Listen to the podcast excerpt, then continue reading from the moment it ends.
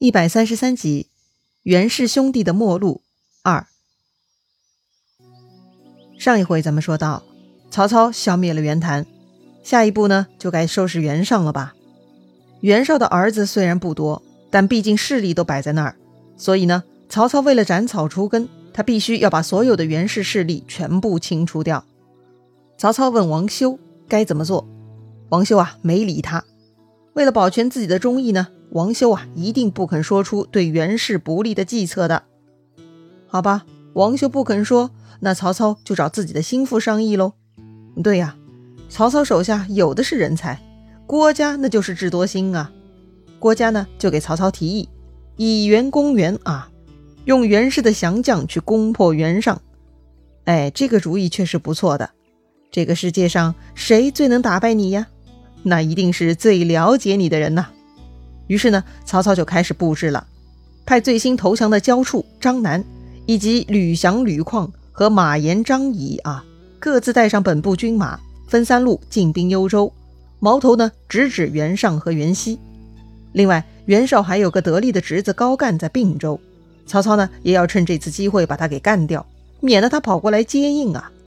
所以离点越近，会和最新投降的那个土匪头子张燕哈。就被派去打并州的高干了。大军压境，袁尚、袁熙呢，很快就收到消息了。其实前面袁谭的死讯呢，他们也早就收到了。虽然兄弟们争夺继承权对打过，但是想到大哥的人头被曹操割下，悬挂在城楼上，袁尚、袁熙啊，已经吓破胆了。哥俩一合计，那是怎么也打不过曹操的，还不如逃走吧。可是往哪儿逃呢？兄弟两个想来想去呢，就准备逃到辽西去投靠乌桓去了。这里呢，咱们介绍一下乌桓哈。乌桓是当时的北方游牧民族之一。乌桓呢，出自东胡。东胡是中国古代四大民族之一，从商代初年到西汉，一共存在了一千三百多年。后来东胡分裂成两个民族，其中一支退居到乌桓山，叫做乌桓族。另外一支退居到鲜卑山，就成了鲜卑族。到了东汉末年呢，乌桓族就在辽西了。既然是东胡后人，也不是汉族，袁尚怎么就敢跑去乌桓呢？其实啊，此时的乌桓首领呢，名叫蹋顿，他呢跟袁家是有交情的。之前袁绍打公孙瓒，蹋顿呢就出兵帮助过袁绍的。嗯，对呀，公孙瓒的白马队曾经专杀北方游牧民族。所以北方游牧人呢都是非常痛恨公孙瓒的，所以当袁绍攻打公孙瓒，这些人呢自然愿意帮助袁绍了。袁绍把公孙瓒灭掉以后呢，就矫诏封赏了蹋顿等游牧民族的首领。正是因为有这种交情，如今袁尚呢又继承了袁绍，自然呢他就可以去投靠乌桓了。好吧，袁家兄弟投靠乌桓是没有问题，但总不能所有的人都跟着去乌桓吧？大部分的幽州官员呢，还得留守在本地呀。那他们该怎么办呢？说到底，袁氏跟曹操有仇，底下的官员呢都是打工的，帮谁做事都不是一样领工资干活吗？所以呢，幽州刺史带头，他想统一内部人员的思想，投降曹操。《三国演义》的书上呢，写到这个地方啊，就出来了一个奇怪的名字，说这个幽州刺史的名字呢，叫做乌桓处。乌桓呢，就是那个游牧民族的名字哈。处呢，就是已经投降曹操的那个袁绍手下焦处的处，也就是触角的触哈。很多研究呢都认为这是罗贯中先生犯的一个小错，大概呢他写书写迷糊了哈，把这个人名给搞混了。因为啊，在《三国志袁绍传》中提到幽州刺史呢就是焦处，所以呢这里的乌桓处应该指的就是焦处。但咱们前面故事已经说过了哈。焦处领命来攻打幽州，他正是三路大军之一。此刻他是否又真的能够自我任命为幽州刺史？行动上能否搞定呢？这个呀，咱们就得靠想象了。尹岩呢，还是老态度哈。看故事嘛，也不要太过纠结史料，大概了解一下历史背景，可以增加读书趣味，那就足够了。这里呢，咱们就别管这个幽州刺史是不是焦处了，反正呢，这个幽州刺史他是一心想投降曹操的。为了防止人心不齐，搞出幺蛾子，所以呢，这个刺史召集幽州所有官员，要歃血为盟，共同盟誓要投降曹操的事宜。如果有人不同意呢，他就要当场消灭反对派。这一天，幽州所有官员都到齐了，这个刺史大人呢，就向大家宣布了：曹丞相是当世英雄，咱们应该投降他。现在咱们歃血为盟，不肯加盟的就斩。哎，这话一说呀，底下所有人都沉默了。一方面呢，主公袁尚已经跑路了；另一方面呢，刺史大人虎视眈眈，想想此刻投降对自己也没啥不好哈。所以呢，大部分人都同意了，一个个的就把血往脸上抹哈。啊，当然也可能是微微眯一口血哈。具体歃血为盟的解释呢，咱们讲十八路诸侯会盟的时候已经详细聊过了，这里呢就不重复了。那到底当时的人流行的歃血为盟的动作是怎样的，也不好说哈。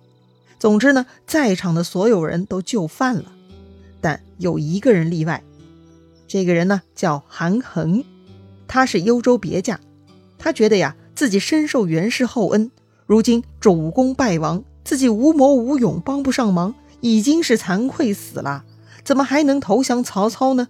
那就更不义了。所以韩衡坚决不同意投降。旁边众人一听啊，都大惊失色。哎呀，韩衡这么说话啊，那是找死啊！刺史大人组织大家歃血为盟，说好了不听话的就要拉出去砍头的呀。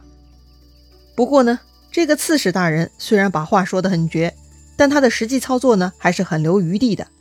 既然韩衡为了大义不肯投降，那就不勉强了，把这个韩衡赶出去了事。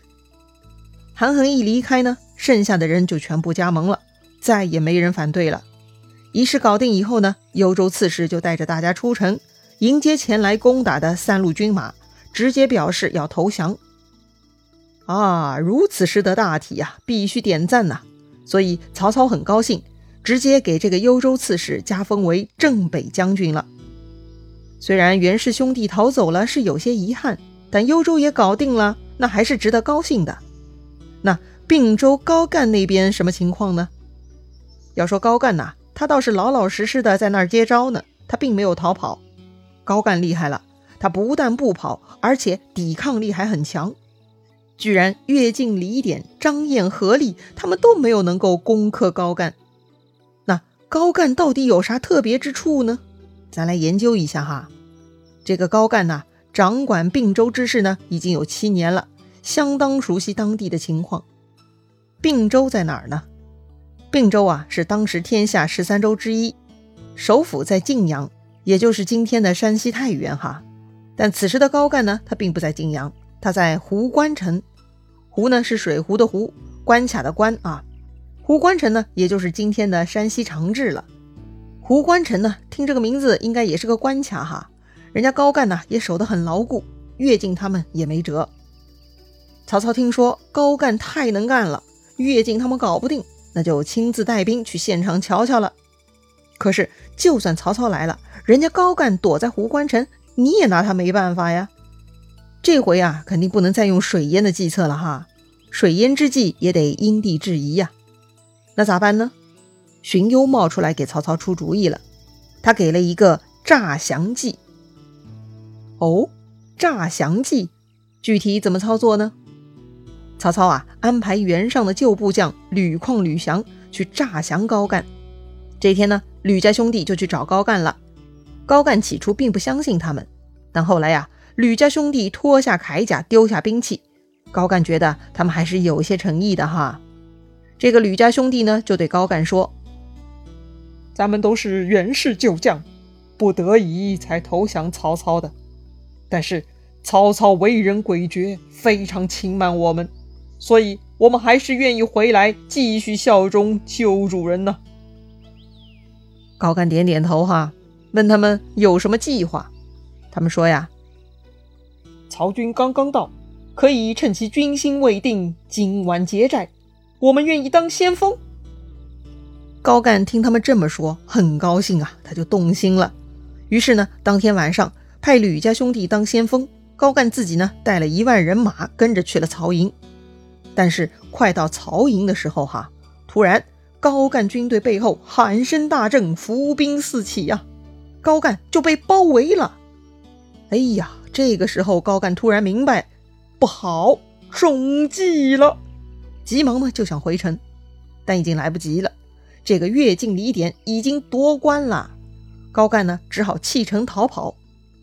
哎呀，这个高干呐，本来嘛他就是躲在壳里的那个蜗牛，外壳还是可以遮风避雨的。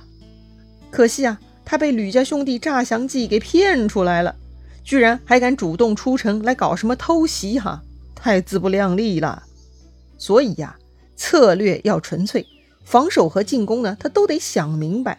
这种赌博性质的进攻，没有万无一失的可靠来源，他怎么可以轻举妄动嘛？高干就这么功亏一篑了。高干很狼狈哈，他一路狂逃，逃到了匈奴界，正好遇到了匈奴的左贤王。这个左贤王的老婆啊，就是大名鼎鼎的蔡文姬啦。哼，那高干遇到左贤王，他就请求左贤王帮助，希望呢能够同心协力抵抗曹操。共同保卫北方的自由，但是左贤王呢有自己的考量，他跟曹操井水不犯河水，并没有仇恨呢，何必为了一个不相干的人而跟曹操结怨呢？这简直莫名其妙嘛！所以啊，左贤王不肯收留高干，他很不客气，把这个高干给喝退了。高干很郁闷哈，哎，也怪自己，平日里又不懂得跟邻居交往。搞得现在没人帮啊！那眼下咋办呢？高干跟谁都没有交情啊，所以呢，他只能去找敌人的敌人。那曹操的敌人还有谁呢？高干啊，又想到了荆州的刘表了。估计此刻呀，天下人都知道刘表跟曹操是不对付的。好吧，既然想好了，那就往南跑吧。不过呀，高干真的很不走运。当他经过上洛的时候呢？居然被当地的都尉王衍给杀掉了！哎呀，这个死的真是莫名其妙啊！这个王衍呢很有想法，他已经听说曹操在追捕高干，正好高干落到了自己的辖区，哎，就像是送上门来的皮夹子哈，不捡起来有点太可惜了。所以王衍呢就杀掉了高干，取下人头送去给曹操请功了。曹操很高兴哈，就封王衍为列侯。像王衍这种呢，很有树立典型的意义。曹操给他封赏啊，就是要告诉天下人，凡是愿意主动效力曹操的人呢，都会得到奖赏的。高干死了，并州呢也平定了。那么最后剩下的呢，就是袁尚、袁熙兄弟了。不得不说啊，这个袁尚的生命力还真的是挺强的。他是袁氏后人中第一个跟曹操开战的，居然还撑到最后了。此刻，袁尚他们已经逃到乌桓了，这给曹操大大增加了平定的难度。那曹操会怎么做呢？